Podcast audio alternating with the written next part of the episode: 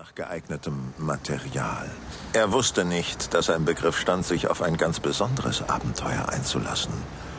Ein Rendezvous mit dem Tod. Du trägst zwar keine Schuhe, Baby, und du hast ein abgrundhässliches Kleid an, aber so Jungs wie ich sehen, was sich darunter verbirgt. Harps schürzte die Lippen, als sie seinem Blick wie zufällig begegnete und hängen blieb. Ja, ja, komm schon, Baby. Schenk deinem neuen Lover ein Lächeln, komm schon. Sie lächelte zurück und schwenkte in Richtung seines am Fahrbahnrand geparkten Wagens. Ja, so ist es gut. Das ist der richtige Weg zu deinem Glück.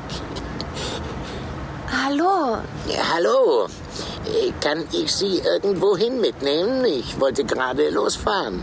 Danke. Ich glaube, ich habe mich verlaufen.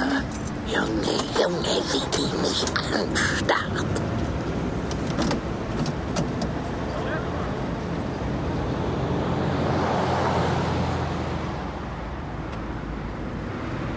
Sie sind keine Sydney Seiderin.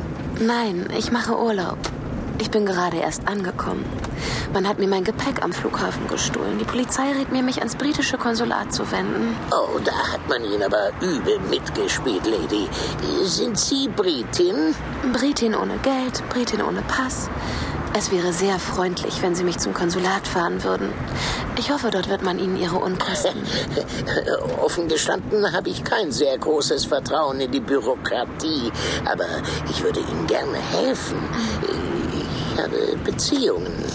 Sie sind ein hübsches Mädchen. Ich könnte Ihnen bestimmt einen Job besorgen, auch ohne Papiere. Und wenn ich Sie richtig verstanden habe, brauchen Sie auch eine Übernachtungsmöglichkeit.